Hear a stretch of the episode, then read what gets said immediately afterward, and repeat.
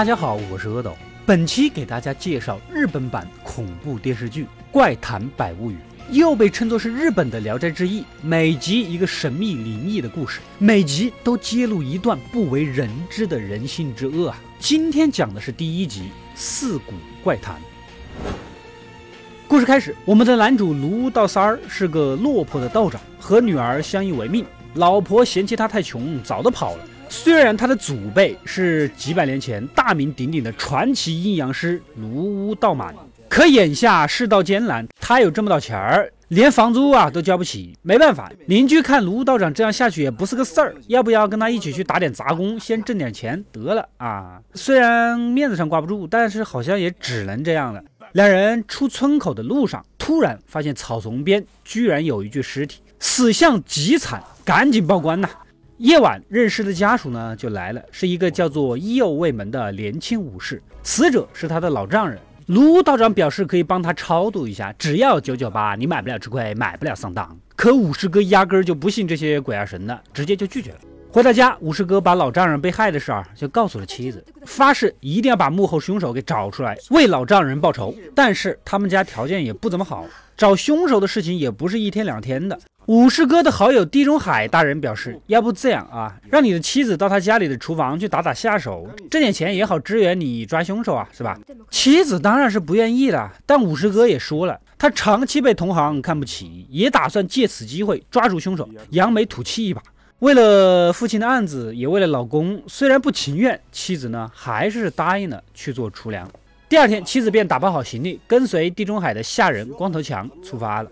而另一边，武士哥和地中海大人呐搞在了一起。原来，地中海大人有个老婆和一个小妾，大老婆老是欺压小妾，地中海心疼呐，想了个办法，名义上将小妾赐给武士哥照顾，而实际上还是家里红旗不倒，外面彩旗飘飘。武士哥就是收了地中海的钱，才使计将妻子赶走。他们这一唱一和，双方都解决了问题，完美呀。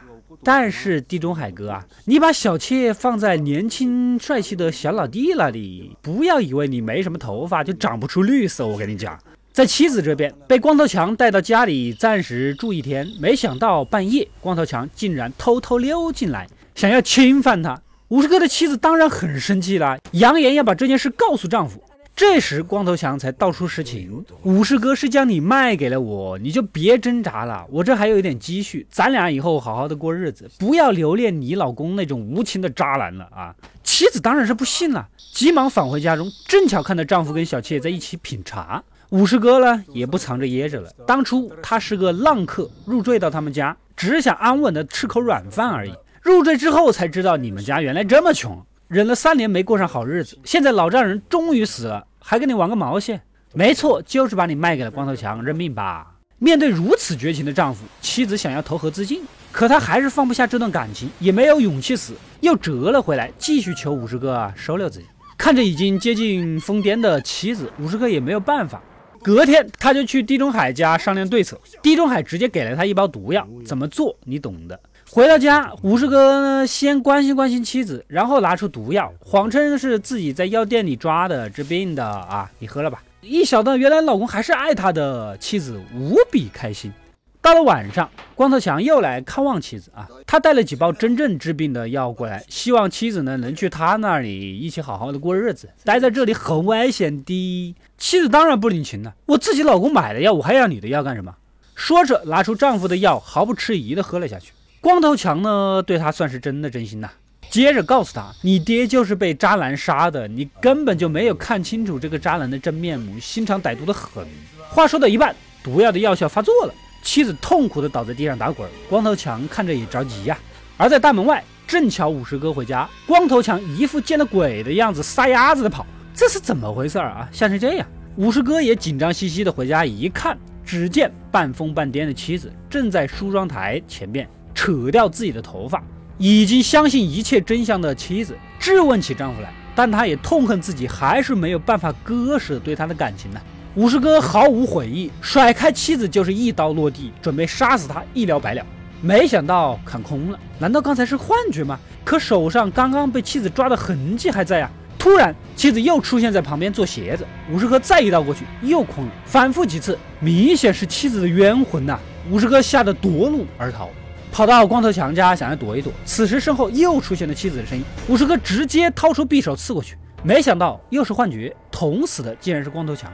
可怜的光头强啊，什么好处都没占到，手都没摸到啊！武士哥继续跑，经过一个路边摊，正在这里喝酒的卢道长发现他印堂发黑，面有凶兆。呃，不是这个，是面有这个凶兆。身为斩妖除魔的卫道士，卢道长决定将武士哥带回自己家，布置好结界，并告诉他呀，无论如何都不可以离开绳子结界的范围，不然呢，谁都救不了你。到了深夜，妻子的冤魂果然就跟了过来。不断的叫着武士哥的名字，叫他开门，让他进去。屋外是狂风大作，妻子的冤魂不断的激着武士哥。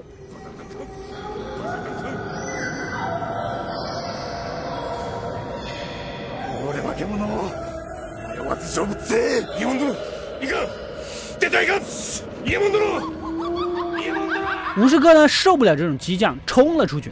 外面是一阵地动山摇。卢道长法力还是差了一点，加上武士哥这么冲动，不听话又乱送人头，根本就带不动啊！卢道长跑到屋顶，果然就见到了妻子的冤魂。道长劝他呀，只要抛开对渣男的执念，才能获得真正的解脱啊！说的也有道理。妻子的冤魂呢，渐渐的消失。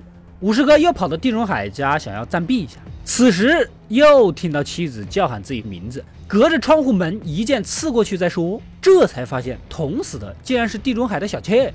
恰好这一幕又被地中海给看到了，一不做二不休，武士哥连地中海也杀。那个地中海的手下们呢，和其他武士们纷纷听到呼救声赶过来，那就必须要把发神经的武士哥给抓住啊！大家分头围堵，最终走投无路的武士哥选择自行了断。这个时候，卢道长姗姗来迟，看着死去的武士哥和渐渐变回原本样子的妻子的鬼魂，没想到妻子最后还是走到了武士哥的身边，抱着他的灵魂一同的离开，好像对他的感情呢始终都没有放下。卢道长不禁感叹道：“女人真的是一种既可悲又可怕的生物。”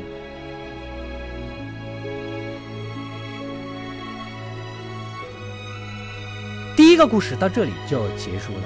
《怪谈百物语》是日本十六年前的电视剧啊，每一个故事都取材于民间那些光怪陆离的传说，很像是日本版的《聊斋志异》啊，加上复古的画质，更添几分恐怖的味道。本剧一共十一集，各自不同。如果想要继续看这个系列，投币、点赞、留言，让我知道吧。